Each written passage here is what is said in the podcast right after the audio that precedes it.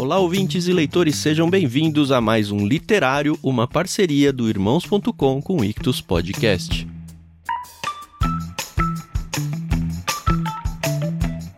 Eu sou Thiago André Monteiro, arroba Vulgutan, e estou aqui para fazer a introdução do que foi o Literário de novembro de 2020. Sim, na ocasião, o Paulinho, a Adri, eu, a Carol e a estreante aí, pelo menos no literário, a Cláudia Conceição, conversamos sobre o livro da Tish Warren, o primeiro dela que bombou aqui no Brasil, Liturgia do Ordinário. A gente já tem gravado um outro livro da Tish Warren, que inclusive vai sair um literário dele. Será que eu devo contar isso para vocês? Que o literário do dia 25 de janeiro que vocês estão tanto aguardando vai ser um outro livro da Tish Warren? Acho que eu não vou contar, não. Enfim, a gente está em período de férias, fazendo a repostagem de episódios antigos, e como eu falei, em novembro de 2020 a gente gravou sobre o Liturgia do Ordinário da Tish Warren. Um livro bem legal, um livro que faz a gente repensar várias coisas da vida. E um episódio bacana aí para você já ir se preparando para essa parceria que vai ser ainda mais solidificada entre o Ictus Podcast e o Irmãos.com, quando a gente vai começar a postar no feed do Ictus Podcast, além do Irmãos, o literário. Aproveita então Liturgia do Ordinário de Tish Warren.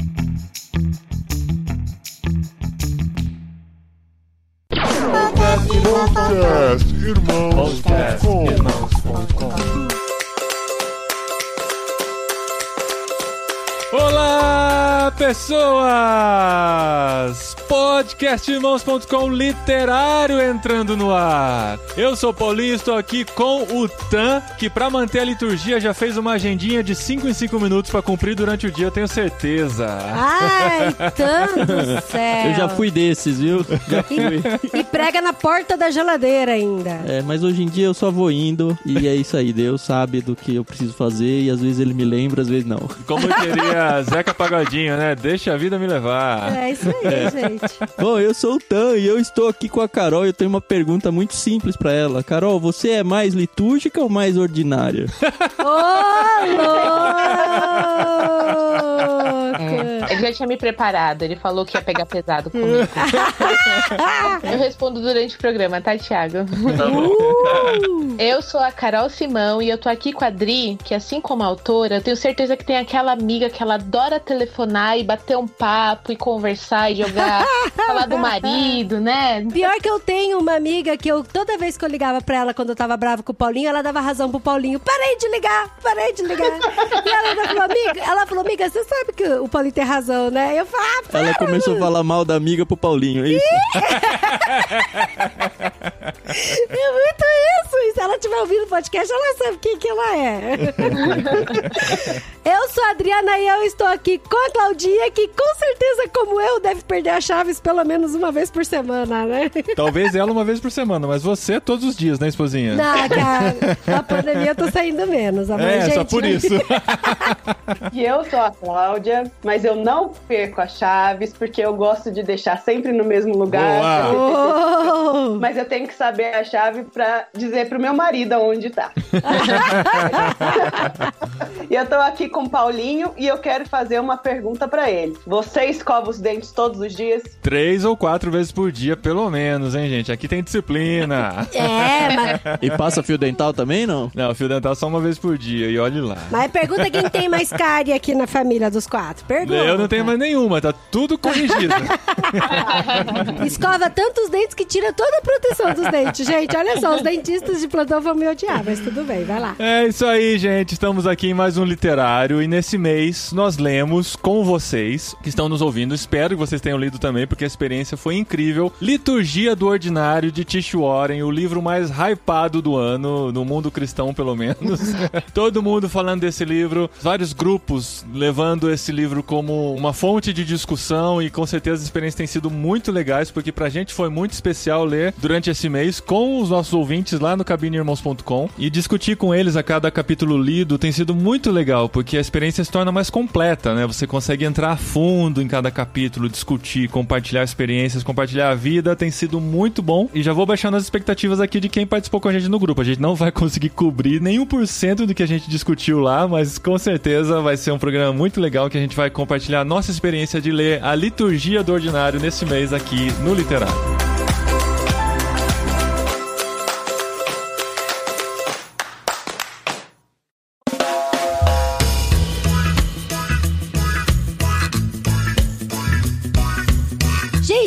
Só, se fosse mudar o título, porque assim, liturgia é uma palavra difícil, ordinária também. Hum. Por exemplo, eu estava conversando com uma amiga minha, ela falou: Ah, Adri, que livro que vocês estão lendo agora? Ela sempre pergunta, né? Aí eu falo, além de Harry Potter, Ai, que a gente tem claro. que deixar Eu quero claro. saber Caramba. quando que o Harry Potter vai sair da vida É. da que Já tem uns três anos que ela tá E, lendo e Harry assim, Potter, né? Tan, e ele já invadiu os outros podcasts de irmãos.com também, não só o literário.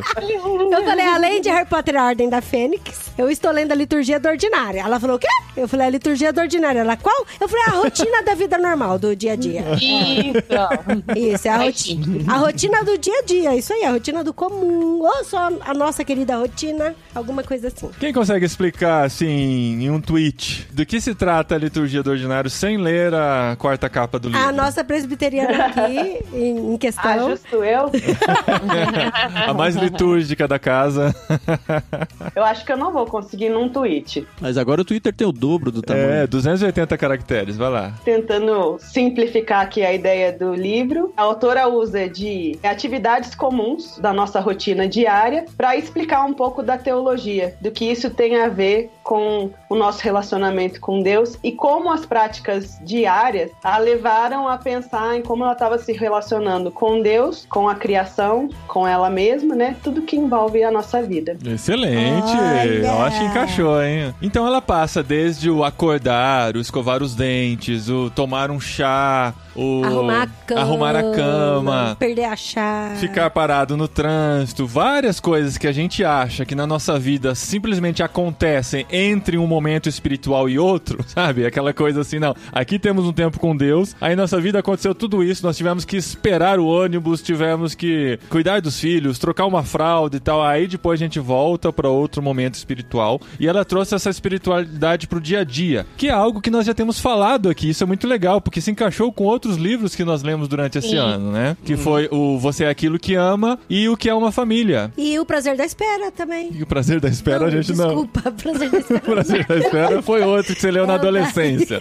O lugar da espera na vida cristã. Isso, tem um capítulo que aparentemente é a. A Vanessa Belmonte escrevendo. É, né? parece que é a mesma É. autora. Aliás, a. Vanessa, eu acho que ela tá. Não sei se no prefácio, na apresentação, ela tá no livro também, né? Sim, ela tem falado sobre o tema por aí também. Então, assim, eu acho que meio que amarrou tudo que a gente experimentou durante esse ano, principalmente nesse momento, assim, mais isolados de outras pessoas, que a gente tem se dado mais conta da nossa rotina diária, né? Coisa que às vezes estava meio flutuando aí, meio bagunçado. Eu acho que nós aqui em casa nós conseguimos estabelecer uma rotina sadia, não, uma, uma- não uma rotina engessada, mas uma rotina que trouxesse esses prazeres diários pra dentro da nossa vida como família também, né, esposa? Gente, eu tenho uma curiosidade bem boba pra falar, mas quando eu era criança eu morria de medo de Jesus voltar quando eu tava tomando banho, porque eu achava, eu achava que Jesus não estaria comigo no momento do banho, porque eu tava pelada, sabe? E aí, a- aí, por muitas vezes na minha vida eu tomava banho rápido com medo de Jesus voltar. Mas você não viu lá naquele Deixados pra Trás que quando a gente for arrebatado, a roupa nossa vai ficar Fica dobradinha no na chão. cadeira do avião?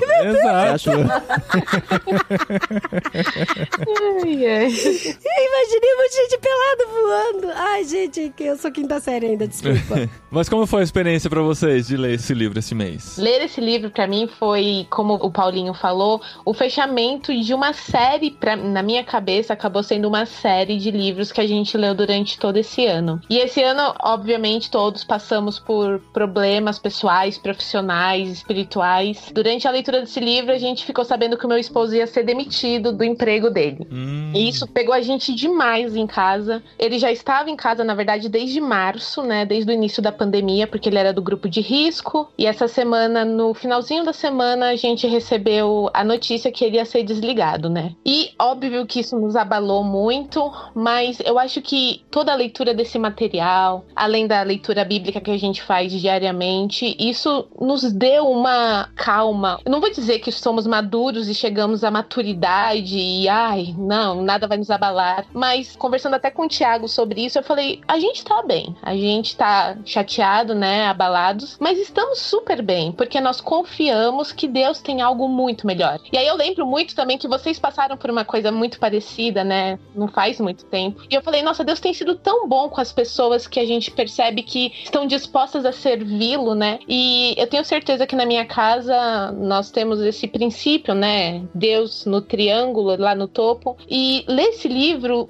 foi muito gostoso para mim. Ele tem várias situações que a autora narrou ali, que é o que a gente vive diariamente, das brigas, discussões, né? E se tentar ser uma pacificadora e ao mesmo tempo passar por situações que a gente perde a calma, né? Uhum. E foi uma experiência fantástica. Eu acho que o nosso 2020 está acabando, graças a Deus. graças a Deus, porque Deus tem nos ensinado muito, né, durante todo esse ano e são ensinamentos que a gente vai levar para o resto da vida, né? A minha primeira experiência com o livro foi no Clube do Livro aqui da nossa igreja, que nesse tempo da quarentena, como os pequenos grupos não estavam conseguindo se encontrar, a gente desenvolveu esse Clube do Livro e um dos livros que a gente leu foi Liturgia do Ordinário. E foi bem interessante porque ele citou tarefas da vida cotidiana que todo mundo estava realizando naquele momento, Uhum. né? Se na vida corrida do antigo normal, alguns passavam despercebidos por elas, né? Por essas rotinas, porque de repente tinha alguém que ajudava em casa a fazer, mas de repente tá todo mundo trancafiado dentro de casa, fazendo as mesmas coisas, arrumando a cama, cozinhando, mexendo nas sobras de ontem. Ai, o restodonte. Esse livro ficou bem marcado pelo tempo que a gente estava vivendo, né? Uhum. Porque muita coisa despertou assim, porque tinha a ver com aquilo que a gente estava passando. Estava não, a gente que ainda está passando, né? Nesse ano de 2020. Ah, eu gostei do livro. Eu queria ter encontrado ele antes, eu acho. Porque esse é um assunto que mais ou menos está resolvido na minha vida já tem um tempo. Então foi basicamente relembrar alguns pontos. Eu já tive muito, eu sofro muito com ira. E melhorei, acho, pelo menos na minha autoanálise, melhorei bastante com isso. Teve alguns capítulos, principalmente do trânsito, eu falo bastante sobre isso. é uma coisa que, assim, ao mesmo tempo que eu fiquei pensando, ah, egoisticamente, né? Ah, esse livro pra mim não tá acrescentando tanto, não porque ele não tem algo a acrescentar, mas porque eu já lidei com esse assunto. É, é um livro fundamental, porque a gente não pode nunca imaginar que todo mundo tá na mesma página que a gente tá. E é um livro que todo cristão deveria viver a sua vida dessa forma. Entender que o ordinário mesmo faz parte do plano de Deus, faz parte da sua adoração a Deus. E acho que eu já mencionei, eu não lembro se foi lá no Ictus ou se foi aqui, casos como, ah, você vai estender a roupa com gratidão pela roupa que você tem pra estender. Acho que foi aqui, né, Dri? Eu lembro de estar conversando acho que com você isso. Foi, foi. E é muito isso, assim. E o bom desse livro é que ele pega de ponta a ponta, assim. Ele praticamente vai do acordar ao dormir, né? Que é o primeiro e o último Exato. capítulo. E pega as coisas corriqueiras mesmo. E a gente tem ainda muito conhecimento de gente que segue a sua vida com esse negócio da liturgia separado da sua vida secular, da roupinha da igreja e a roupinha da vida. E é triste ver que cristãos ainda lutam com isso, mas a gente não sabe onde estão. Onde no tabuleiro da vida aí cada cristão tá, em que casinha ele tá. Então é muito importante esse livro pra todo mundo, não tenho nenhuma dúvida disso. Eu vou pegar uma carona com o Tan agora, também, da minha experiência de ler o livro. Porque você também se acha sensacional. Porque não, não me acho sensacional, seu sem graça. É, porque realmente. O pior é a minha espetada no Tan, né? Então, É, eu percebi, mas fingi de morto aqui. Mas a gente, a gente já tratou outras isso, lutas, né? é isso, outras lutas A gente grandes. já tratou isso, né, Thiago? é, já, já Então, águas passadas. E é interessante que, assim, quando eu comecei a ler o livro, eu li o primeiro capítulo, eu virei pro Paulinho, ele tava na cama, eu parei na porta da cama e falei: Esse primeiro capítulo sou todinha eu. Parece até que fui eu que Sou escrevi eu o livro. todinha. Sou eu todinha. Parece que fui eu que escrevi o livro. Ele falou: Dri, se você ler o capítulo 2, aí sim que você vai achar que foi você que escreveu. É. Porque já eram coisas que eu já fazia assim há muito tempo em casa e eram coisas que eu já falava pras pessoas também, né? O tanto que isso foi importante pra mim e tal. E Uhum. com certeza tá registrado em alguns podcasts aí que eu sempre falo sobre isso, né, amor? Mas o legal do livro é que, assim, às vezes são práticas que a gente já faz. Inclusive, eu tava com a minha prima nesse fim de semana, né? Que a gente encontrou com ela lá. E eu pensei muito sobre isso, porque ela é a pessoa pessoa mais organizada que eu conheço na vida, assim. A Gente, casa dela é um é- espetáculo, é tudo sério. colocado nos potinhos, nos E os nichos potinhos, as tampinhas são viradas todas pro mesmo lado. É, muito louco. Então, mas eu tava pensando nisso porque, assim, por mais que às vezes a gente faça muitas coisas, a gente seja muito organizado e tenha o primor de arrumar a cama todos os dias, escovar os dentes no momento certo, você entender o significado em tudo isso e como isso se conecta com a liturgia cristã foi muito especial pra mim, entendeu? Não só pelo, de- pelo fato de ser organizado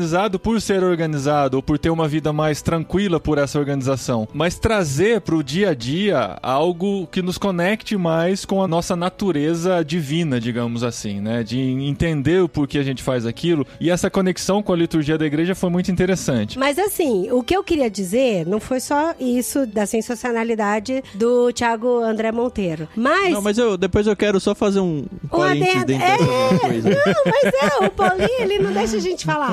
Mas é porque o que acontece é que, assim, muitas coisas eu já fazia, muitas mesmo, até perder as chaves, igual a gente já falou no começo E brigar do com o marido. Brigar com o marido, não. Tomar chá, sim. Mas eu fazia muito no automático. Muito no automático. Agora, é muito engraçado, porque eu já faço as mesmas coisas que eu já fazia antes do livro, só que pensando nas reflexões que o livro trouxe, sabe? É exatamente Sim. o que eu quis dizer. Mas eu falei a língua do povo. Ah, tá bom, amor. obrigado. É isso. Você traduziu. Não, Bruno. eu queria fazer o meu parênteses aqui, porque quando eu disse que, ah, já sei isso, o livro apresenta a teoria da coisa. E a teoria eu já conheço e sei que deveria ser assim. A prática é a luta diária, né? Eu acredito que tem aquele cristão que tem aquele boom na cabeça assim, que fala: puxa, então eu fazer essa atividade comum aqui tem a ver com Deus? Eu não vou ter mais esse boom. Agora, quanto às escorregadas da vida, putz, todo dia. Já que eu fiz a analogia do jogo de tabuleiro, é aquele jogo de escadas e cobras, né? Aham. Quando você tá quase lá em cima, você pega uma cobrinha e cai lá pra baixo de novo. É. A questão é que a teoria já não vai me agregar mais. A questão é como que eu vou conseguir fazer essa teoria se tornar prática. Essa é a luta diária, acho que de todo mundo, né? Assim. Sim, e essa jornada tem sido interessante pra nós também, porque igual você falou, né, talvez se a gente tivesse lido esse livro 10 anos atrás, esse boom seria maior, né? Porque o capítulo do trabalho, por exemplo, acho que é do o, respondendo um e-mail, né? É, do que ela traz o e-mails. Sentido do trabalho, a comparação do- dos trabalhos aparentemente mais espirituais com os trabalhos aparentemente mais seculares e tal. E isso foi uma coisa que eu descobri nos últimos 10 anos aqui, que o podcast tem muito a ver com isso, e todas as pessoas que eu conheci têm muito a ver com isso, o Vocari tem a ver com isso, né? De como a gente vai descobrindo a nossa vocação no mundo e tal. Se fosse 10 anos atrás, eu ia falar: caramba, que legal, o que eu faço aqui também eu posso glorificar a Deus, eu também estou refletindo Deus no que eu faço e tal. Então, é, eu entendo essa ressignificação do Tiago aí no que ele experimentou. E a questão da liturgia tratada no livro, porque ela entra muito na questão litúrgica da igreja mesmo, né? E isso pra mim foi muito de explodir a cabeça em muitos aspectos, porque eu não cresci numa igreja litúrgica, digamos assim. Eu cresci numa igreja com algumas tradições, mas muitas das tradições aconteciam simplesmente porque sempre foi assim. Mas que, de certa forma, tinha a sua liturgia, né? Tinha, tinha uma liturgia, mas assim, Mas ela não era explicada, é isso? É, muita coisa a gente não sabia por que fazia assim. E eu sempre fui o revoltadinho do rolê, sabe? Aquele que assim, ah, eu quero fazer diferente simplesmente pra fazer diferente. Ou simplesmente porque se eu não sei pra que existe, eu não quero fazer. Né? No nosso casamento a gente foi meio que o revoltadinho do rolê também, né? A gente não teve padrinhos porque a gente não entendia o significado de padrinhos. Quando eu era líder de jovens, eu sempre pensava, ah, vamos tirar isso, isso, isso porque eu não sei por que existe. E ela sendo numa igreja bem tradicional nesse sentido, uma igreja anglicana, e ela conseguindo enxergar o significado de tudo isso, foi muito interessante.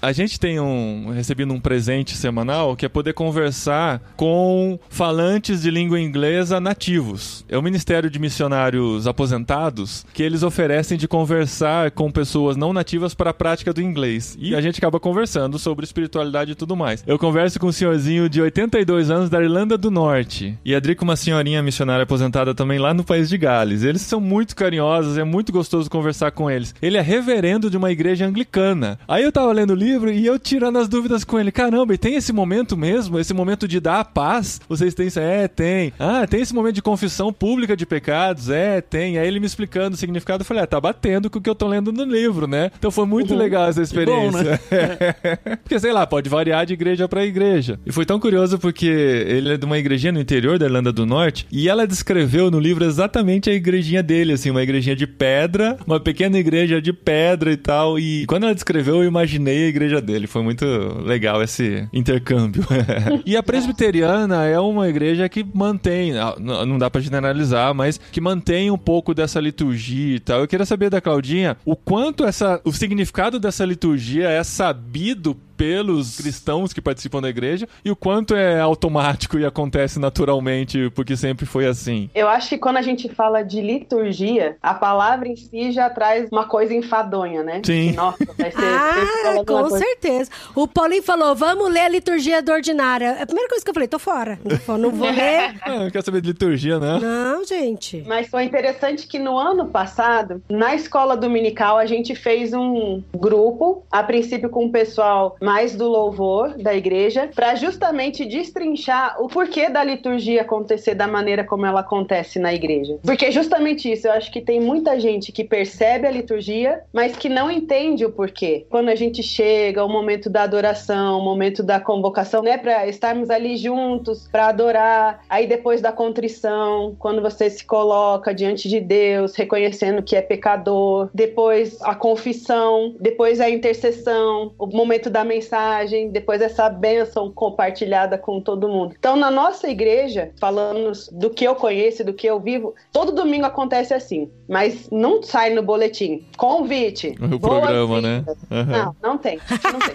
Não, mas a anglicana tem, tem todo o É, reloginho. então, aí. eu sei que tem igreja presbiteriana que tem. Eu tô dizendo Aham. da nossa porque não tem. Mas todo domingo, quando a gente vai montar a liturgia do culto, são essas os blocos. Mas o pessoal que tá ouvindo lá, adorando, eles são lembrados com certa frequência, talvez pelo preletor, Pelo pastor, dirigente. presbítero? Como que acontece lá na nossa comunidade? O louvor tá muito envolvido com isso. E por isso que a gente fez essa dinâmica com o pessoal do louvor a princípio e depois abriu para a igreja, entender essa questão litúrgica da igreja. Porque as músicas que a gente escolhe ao longo do culto, elas vão dando esse tom, entendeu? Então, músicas de exaltação, depois músicas de adoração, depois música de contrição, de confissão, uma que prepare para a mensagem, uma depois do, do momento da intercessão que tenha mais a ver com essa entrega, e depois uma de despedida Aham. de bênção, né? De... Então a música tá muito envolvida com isso, lá na nossa igreja. E quando a gente foi estudar mais a fundo isso, a gente viu essa questão dos sentidos, do usar o corpo, que ela fala muito disso aqui, né, no livro. É de como nas nossas igrejas hoje a gente deixou de usar um pouco a adoração corpórea, né? Porque principalmente nas igrejas tradicionais a gente vê que não, nem bater palma algumas permitem, porque Uhum. é, excede. E Deus fez a gente assim, com olho pra ver, com nariz pra cheirar, com boca pra sentir o gosto, com pele pra sentir o Com toque, pernas pra balançar, né? com muito movimento, né? Então, assim, a ornamentação da igreja tem a ver com isso. Se você chega numa igreja onde você vê que tá bagunçado, que não tem uma coisa organizada, isso já não te predispõe a um momento de quietude, de entrega, de adoração. Você vai ficar incomodado. Aquilo te chama mais atenção do que o que você foi fazer lá, né? Então, a gente tem que ser cuidadoso com isso. Eu lembro que num capítulo aqui, agora eu não lembro qual, que ela fala disso, que os vitrais da igreja contavam a história, né? E eu acho isso muito bonito, porque uma pessoa que talvez não possa ler a mensagem, né, que não saiba ler, mas ela tá vendo ali todos os desenhos que contam uma história. Uhum. né? Então, a liturgia ela não tá só na ordem de como as coisas acontecem, mas tudo que envolve o culto em si e a nossa vida, né? O legal do livro é que ela tira do ambiente de dentro da igreja para dentro de casa, né? Ah, Exato. isso é muito legal. O isso é grande muito legal. trunfo desse livro pra mim é que ele ressignifica tanto a liturgia como igreja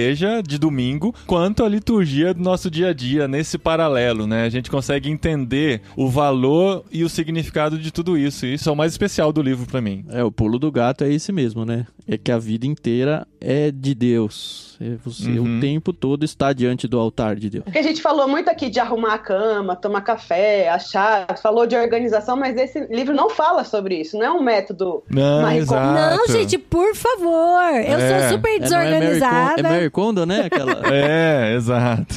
Eu sou, eu sou levemente desorganizada e eu me identifiquei em muitas coisas com o livro. A Dri, ela é organizada no, na cabecinha dela, assim. Não, eu sou. Tem alguma organização aqui, sabe? Mas, assim, ela.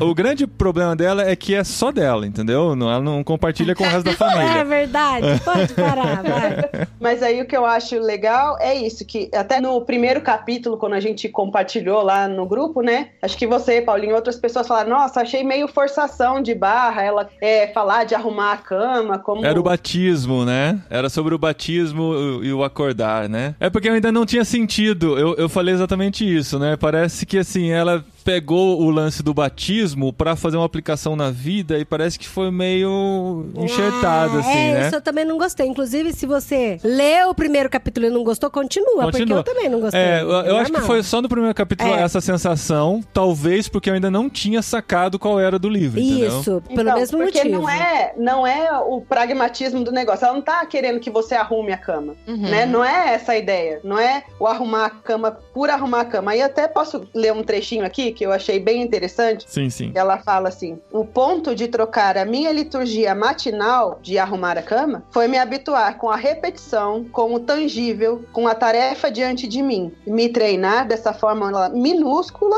a viver com os meus olhos abertos para a presença de Deus nesse dia ordinário. Então ela pega uma tarefa para tornar possível aquilo que ela precisava fazer no relacionamento dela com Deus. Então ela não tá falando de arrumar a cama. Sim, Ela tá sim. falando de uhum. como arrumar a cama mudou a maneira dela encarar o jeito que ela olha pra Deus no dia a dia, nessas coisas que a gente faz todo dia sem perceber. Mas por outro lado, isso me motivou a arrumar a cama. Porque daí eu vou lembrar desse momento, Não, o vou problema entender é o que sou significado. eu que arrumo todo dia, amor. É, mas quando você, me ma- quando você manda, eu faço. Não, tadinho.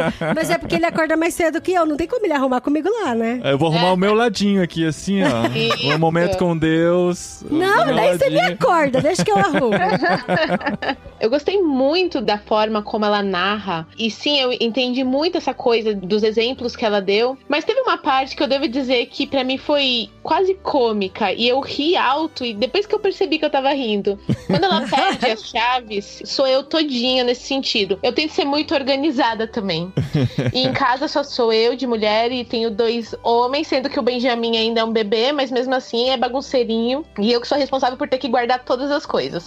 E quando eu perco alguma coisa, como um documento ou as chaves, aí eu fico, ai Deus, por favor, me ajuda a achar. Ai, por favor, Deus, eu preciso. E a gente fica É muito conversando. engraçado, com Deus, né? E você né? viu que a autora ela, ela reza pra Santo Antônio, mas ela não conhece São Longuinho, gente. Gente! Ela está enganada. Gente, quem nunca apelou pra São Longuinho? Pelo amor de Deus. Nossa, que horror, Senhor. Pai, perdoa-me. Eu tenho uma pergunta muito séria pra vocês. Pra quem perde a chave. Como raios vocês conseguem colocar a chave embaixo do sofá? Ai, Thiago. Mas é porque você coloca ela no bolso, aí senta, cai. Gente, Thiago, meu cartão de crédito já parou dentro da máquina de lavar. Acontece, as Aí coisas tudo acontecem. bem, Uma fica dentro da bolsa e vai. de Crédito que eu... o Ângelo guardou dentro dos legos dele. Ai, tá vendo? Gente, aqui na nossa igreja a gente começou a se reunir aos domingos de manhã e a gente teve que comprar o termômetro e todos os outros itens de segurança. E teve um domingo de manhã que chegamos na igreja, cadê o termômetro? Ai. E cadê esse termômetro? E haja procurar o termômetro, e sem termômetro ninguém entra. Como é que a gente vai medir a temperatura? Ah, Deus, por favor, ajuda. Não foi Satanás que escondeu, ai, não sei o que, papapi. Então, a gente é desse jeito, né? Eu achei isso muito interessante, porque eu falei, ok, não sou eu aqui no Brasil que passo por isso, né? Ela lá nos Estados Unidos também passa. Eu tenho certeza que qualquer ser humano no, no mundo inteiro também passa pela mesma situação, né? Aham. Mas o mais importante, não fica buscando culpado, sabe? Porque isso estressa Ah, é. mais ainda. É, mas eu falei pra você, se guardasse sempre no mesmo lugar, não ia estar perdido. Uhum. Agora a gente tá aqui esperando. Não tô falando de você, tá, amor? Eu só tô não. dando um alerta pras pessoas que estão nos ouvindo. Certo. Porque daí a gente vai ficando mais nervosa ainda, não vai achando os negócios, sabe? Não acha, não acha. E aí acho quando que- é fé É, aparece. Mas aonde você viu pela última vez? Se eu soubesse, né? Parece. Eu tenho a, a pequena, a, a- a leve impressão de que esse foi o capítulo que mais falou com vocês, né?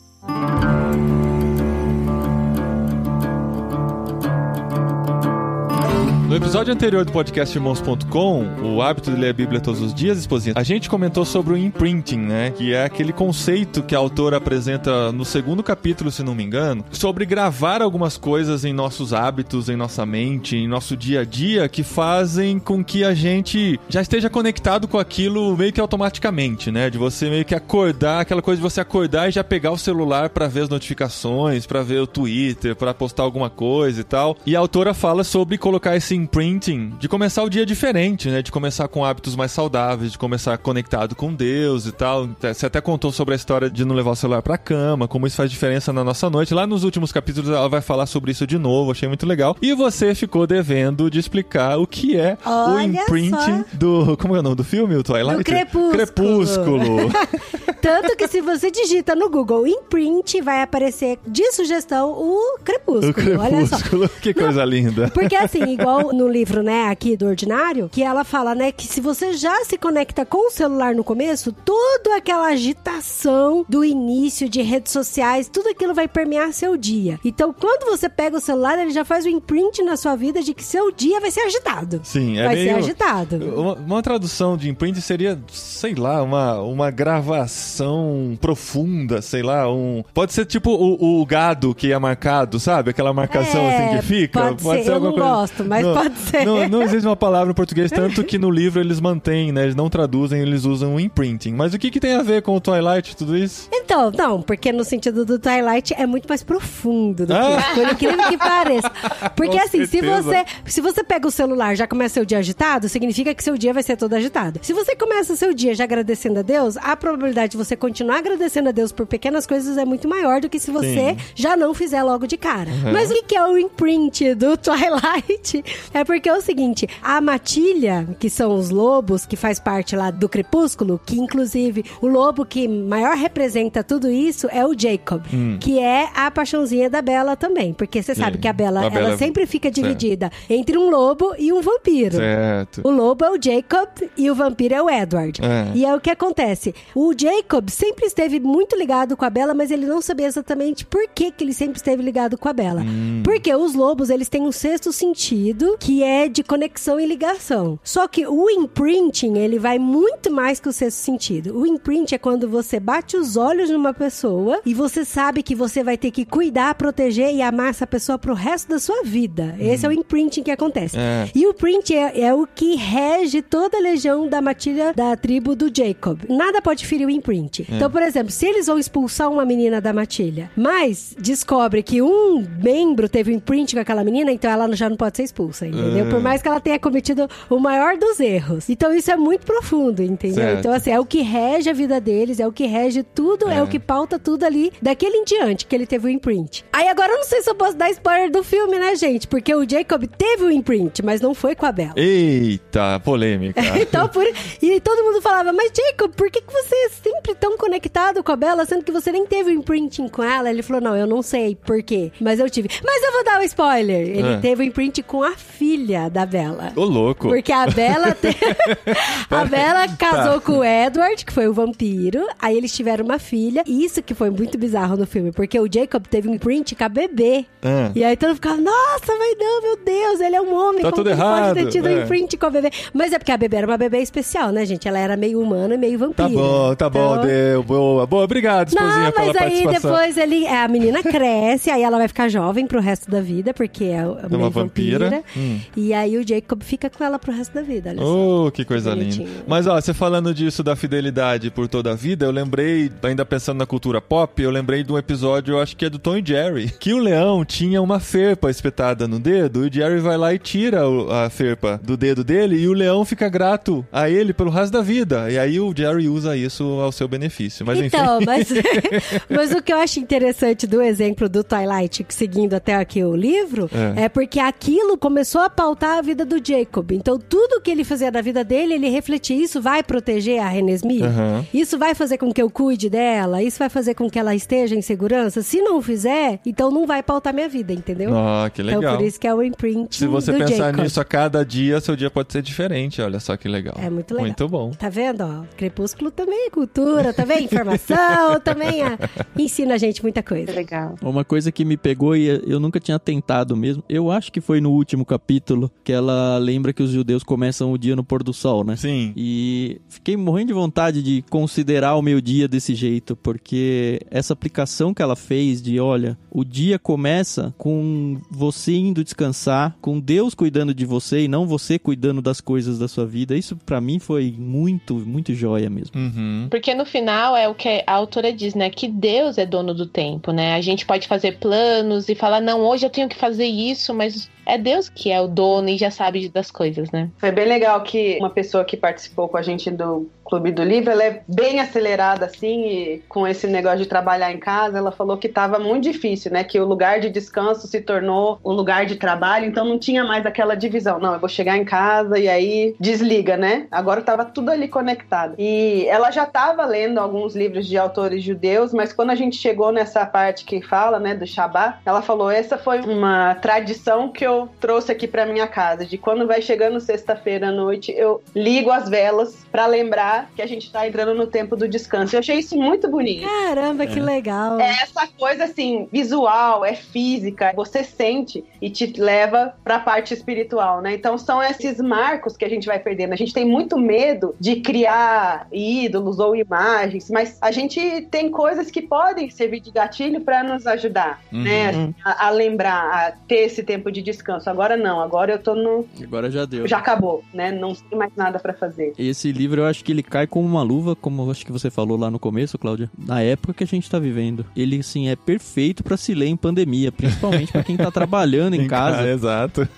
porque se ele já é uma preciosidade pra um conceito normal de vida, quando você tá todo mundo em casa, vivendo o ordinário, vivendo essa falta de marcos, de, olha, até aqui é o meu trabalho, até aqui é o meu lazer, é tudo um bolão só, ele te ajuda a se organizar isso daí, com certeza. E até com a questão da xícara de chá, né? Eu achei muito legal dela ter usado essa analogia pra falar dos pequenos prazeres. Porque, tipo, ela podia ter falado de, ah, de vez em quando você pode tirar uma férias, ir pra praia ou ir pra Disney, que são coisas grandes, né? Ir pra uma fazenda. Mas não, é uma xícara de chá, sabe? assim? E pra mim é tão gostoso quando eu faço um chazinho e coloco duas colheres de leite em pó e sento no sofá e mexo minha colherzinha pra tomar. É um prazer tão gostoso que eu falei, caramba, que legal. É descobrir esses pequenos prazeres, né, amor? E a gente gosta muito dessas questões de marco pra gente relembrar esses prazeres em família também, né? Eu sei que a gente já falou em vários podcasts aí e tal, da nossa tradição de todo dia 28 no McDonald's. e, eu- e, assim, curiosamente, a gente tá gravando dia 29 e ontem a gente foi no McDonald's, que dia 28. Que legal. E os meninos, eles sempre falam: Nossa, mamãe, como todo dia 28 é especial pra gente, sabe? Como a gente gosta do dia 28. Porque a gente realmente se desliga de tudo e a gente vai curtir eles comendo um lanchinho, né? E a gente desfruta muito desse prazer, né, amor? E é interessante as metalinguagens do livro na nossa vida, né? Porque assim, eu ler o livro é um momento de prazer, né? Então ela falando sobre os momentos de prazer, eu falei, nossa, eu tô agora tendo esse momento de prazer, enquanto ela está falando sobre a importância de ter um momento de prazer. Outra metalinguagem é ela falando sobre não levar o celular pro quarto, e eu tenho o hábito de ler antes de dormir, e esse livro só estava disponível no aplicativo do The Pilgrim. Então não dava pra ler no Kindle, que era meu hábito, eu tive que levar o celular pro quarto e quebrar esse princípio que a gente tava desenvolvendo e discutindo no livro. E com relação ao descanso, vai ser uma metalinguagem ainda maior, porque segunda-feira agora é feriado, e é de segunda-feira que eu edito podcast. Então, assim, pra eu tirar a folga na segunda, eu vou ter que editar podcast no domingo. E eu vou editar podcast no domingo sobre um livro que fala da importância do descanso. Eu falei, e agora, gente? O que, que eu faço? bugou? Traz um dia no lançamento, as pessoas vão Bugou, entender gente, depois que ela bugou, ouvirem. é verdade. Mas é que o Paulinho tem a liturgia do calendário do podcast, então ele não pode atrasar. Não, é que assim, não é só isso. Ai, É que que assim, horrorosa, mordedita. se eu não, se eu não terminar a edição do podcast na segunda-feira e ele arrastar pra terça, isso vai atrasar toda a minha semana. Então tudo que eu tava programadinho, tava tudo encaixadinho, vai entrar no capítulo da perda de controle, entendeu? Aí bate o desespero e lidar com isso toda semana não é fácil. Assim como disse o meu esposo, esse aqui acho que é um livro que todo cristão deve ler no começo do ano, Uhum. Pra começar começar o ano diferente, tendo em mente aquilo que você quer estabelecer para o ano, né? Do seu relacionamento com Deus, com a comunidade e com você mesmo. Pra relembrar mesmo, é recorrente, assim, todo ano mesmo. Aí falou, vira um livro de cabeceira, né? Aham, E é Sim. rapidinho pra ler, né? É, ele é bem gostoso, né? Quando eu comentei com o Paulinho que eu tava lendo, eu falei, ó, tinha vezes que parecia que eu tava sentada com a autora na mesa do café, Sim, conversando, sim. assim, tomando um cafezinho junto e batendo papo. Que legal. É, é, legal. bem devocional mesmo. Quando a gente consegue estar tão próximo assim do autor, eu acho que é o que o autor ele quer fazer, né? Ele se propõe a, a se aproximar do leitor, né? Então, Uhum. realmente é um livro que eu pretendo repetir, talvez ano que vem, né? Pra dar um tempinho aí, mas valeu demais a leitura. Eu faria fácil um episódio pra cada capítulo, porque tem tema pra falar sobre cada capítulo, né? Eu faria se não fosse eu que editasse esses episódios, mas tem muito conteúdo, muito conteúdo pra você discutir com o seu pequeno grupo, muito conteúdo pra você conversar com os amigos. Tem muito tema aí pra render muitos bons papos, com certeza. E é interessante, você falou, Carol, uma hora que tem. Ah, ela lá nos Estados Unidos, a gente aqui, mas ele é tão atemporal e aposicional. Cultural.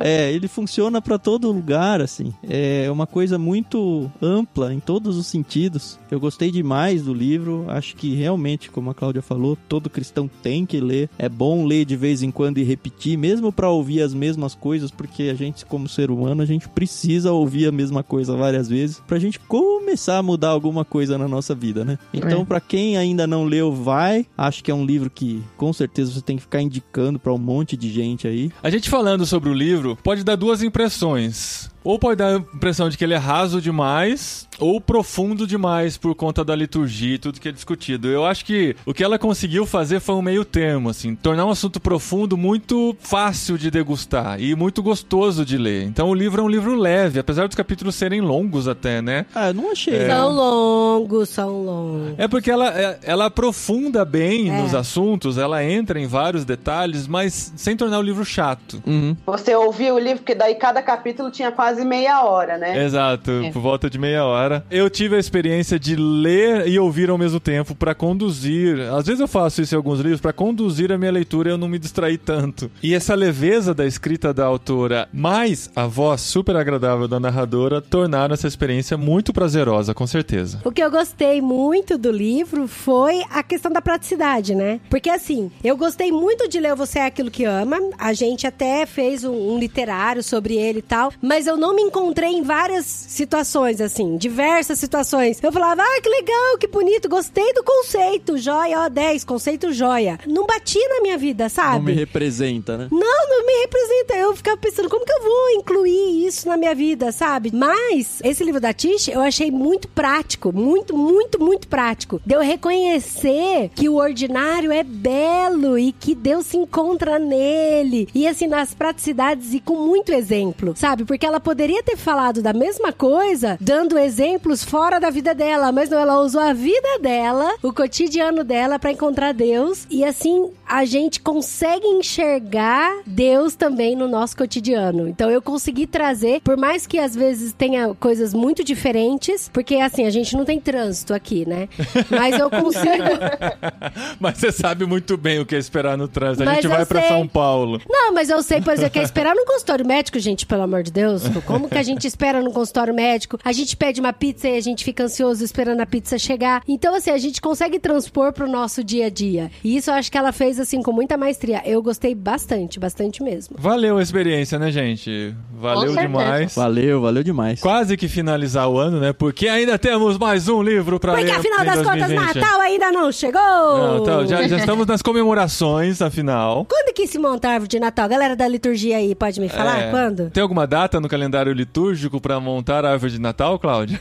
Olha, aqui em casa a gente não segue essa regra, não. A gente às vezes passa Natal sem montar árvore, não conta um dia antes do dia 24 pra dizer que tinha árvore. É, A gente é é- esquisito aqui em casa pra essas comemorações. A gente já tem algumas liturgias nos nossos natais, né, amor? Que é assistir filme de Natal. Aham. Elas te Que a esqueceram gente de já mim. falou. O, o, A gente Adri tirou de sarro do Matar. Paulinho quando ele falou Duro de Matar, mas Duro de Matar é filme de Natal, sim. Filme de Natal, filme de sim, claro que Natal, é. Claro que é, gente. aquela É, música lá é... O primeiro filme que eu penso em Natal, antes do Esqueceram de Mim, é Duro de Matar. Aê! Ah, gente. É que isso é uma brincadeira do choque de cultura, aquela, Então, aquele programa de TV que o Tan não conhece, Não, sabe? mas, ó, esse É. do Duro de Matar, eu já conversava sobre essa ideia do Natal com amigos na faculdade, antes do choque de cultura existir. Eles eram Menezes, Olha essa piada eles roubaram da gente. Gente, filme de Natal é Klaus, Grinch, Esqueceram de Mim, O Príncipe do Natal, O Casamento do Príncipe de Natal, O Nascimento do Bebê do Príncipe de Natal. Esses sim são filmes. Eu não tenho paciência pra assistir. Coisa A do Princesa e o Plebeu, olha só, tem uma série de filme. E assim, o que vai entrar dentro da nossa liturgia também do Natal é ler livros de, De Natal, Por que sim. não, né? Eu quero ver se vai ser livros mesmo, hein? ô- Então, isso que a gente precisa discutir, tá? Porque neste mês nós queremos ler o livro que nós recebemos no Natal do ano passado do Clube Ictus, que não dava tempo de ler pro Natal do ano Olha passado. isso. Que é Eu li já um pouquinho. Um Cântico de Natal e outras histórias do Charles Dickens. Mas a gente não vai ler o livro todo porque são vários contos. A gente quer se concentrar na história principal, no conto principal, que é Um Cântico de Natal em prosa, que é uma história natalina de fantasmas. Esse é o título do conto, que vai da página 49 a 152 do livro Um Cântico de Natal e outras do histórias. Charles Dickens. É isso na edição da Martin Claret, né? Deve ter esse Isso, livro em várias exatamente. edições, inclusive só com esse conto. É, se você achar em formatos digitais. A gente vai ler. No ano passado a gente leu O Pequeno Príncipe, um livro mais leve pra fim de ano. Eu não sei o quanto é leve um livro de fantasmas do Natal. Gente, olha mas só. pelo menos é mais curto, né? Esse livro conta a história dos fantasmas de Scrooge, que tem até filme. Com o Jim Carrey. Quando eu assisti o filme, eu fiquei com medo do fantasma que arrasta corrente. Eu já era adulta quando eu vi o filme. Daí agora eu falei, meu Deus, eu vou ler o livro, vou ficar com medo. Mas vamos lá, a gente encara. Como são contos soltos, vale a pena. Se você tem esse livro. E, gente, obrigada, Ictus, que esse livro é maravilhoso, ele é lindo. Eu até coloquei pra vender e descoloquei pra vender. Porque eu- ele eu vou levar pra Espanha também. E, Então- gente, o próximo vai ser o último, né? Vai ser na primeira semana de dezembro, provavelmente. O último literário do ano. Mas eu já vou adiantando aqui uma Eu sei, eu sei, É. eu sei. É isso aí. Um não? furo de reportagem, uma- um- um, também? compromisso de livro do qual nós vamos falar no ano que vem. E o Harry Potter, finalmente. Não. Algo infinitamente melhor que Harry Potter. Nós vamos falar no ano que vem, e você já aceitou esse desafio que você sabe, Ah, sim. Eu achava que fosse outra coisa. sobre a trilogia Senhor dos Anéis. Olha isso! Eu não sabia! Olha, arrepiei, mano, Eu não sabia que tinha dado certo! Mas, ó, vamos mandar ele no Ictus, Carol, ano que é. vem, começo do ano que vem. Olha que da hora! Que legal! Sociedade do Anel primeiro, hein? É, sim, tá bom? Ó, Guia Marino já está confirmado. E Lucas, Lucas Gonçalves. Gonçalves. já estão confirmados, nossos nerds de plantão que fazem parte da Sociedade Tolkien Internacional e tudo, e vão trazer todas as informações pra gente, tá bom? Mas a ideia é ler no literários 3 em janeiro, é isso? Não, não, não, não é janeiro, tá? É uma promessa para 2021 que vale até dezembro, dezembro até 31 de, de dezembro tá valendo, tá não, tá bom? vale até novembro de 2021, porque agora dezembro tem que ser livro de Natal. Tem que ser livro, é, tem que ser livro tem, leve. Mas tem que acabar a trilogia cósmica lá. Ixi, tem que, atraba... Ixi, tem que, tem acabar, que acabar a, trilogia. a trilogia cósmica. Nossa, gente, ah, nisso já dá. Ó, oh, e tem outro livro que eu quero ler em 2021, porque eu vou fazer 42 anos. E quem ah, leu? Sim! Aquele livro que a Adri adora falar o nome. o livro? né? Como que é o nome do livro, Dre? Esse eu amo, Douglas Adams, o guia do mochileiro das galáxias. Aê, pensando ela consegue falar.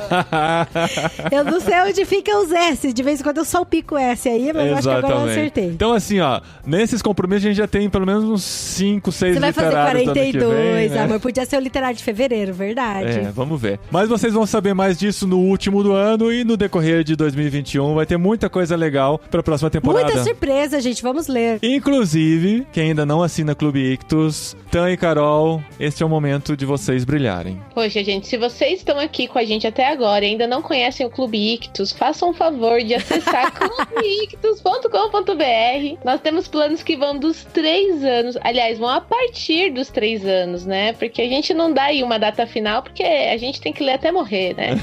Ah, isso é legal demais. E olha, as crianças amam. Vou pegar o mesmo gancho da Carol. Se você tá aqui ouvindo podcast irmãos.com e não é um ouvinte ativo do Ictus Podcast, por favor, hein, acesse lá ictus.com.br ou abra o seu aplicativo de áudio, procure lá Ictus Podcast. Vocês podem continuar ouvindo aqui, Gente, não é, é muito não. bom. Não, é isso que eu ia falar. São propostas diferentes, mas que se complementam muito. É muito legal. É muito bom. Gente, vocês estão mandando bem. Ah, eu queria mencionar um negocinho, Paulinho. Lá no nosso Telegram, t.me barra a gente vai ler dois livros, já tá certo. Agora a gente começa dia 9, né, Carol? Macunaíma é um livro curtinho. Se você tem interesse em seguir a leitura com a gente lá, a gente faz áudio comentários de trecho a trecho. E depois do Macunaíma, a gente vai encarar os irmãos Karamazov. Uau! Ah, É isso aí. sério que vocês Esse já vai vão longe. começar? Uau! Eita, esse é pra ler durante o ano, né? É, a gente vai ler, eu acho que vai uns dois meses pelo menos, mas a gente vai lendo em doses homeopáticas por ali. Então, se você tem interesse em algum desses livros, ou só em livros, entra lá no nosso canal. Porque a gente tá sempre lendo um livro atrás do outro, então esses vão ser os dois próximos, dá tempo de você acompanhar a leitura com a gente. E todos os links, tanto pro podcast, quanto pra assinar, quanto pra entrar no grupo do Telegram, estão no post desse programa, em irmãos.com. Vai lá e conhece direitinho tudo que o Ictus oferece pra vocês também. E olha só, se você ainda não incluiu no seu ordinário, ler você deve incluir. Olha só, eu troquei ordinário por rotina. Deu pra entender, né? Deu pra entender, Tá bom. foi bom. Valeu, gente. Até o próximo literário aniversário! Uh!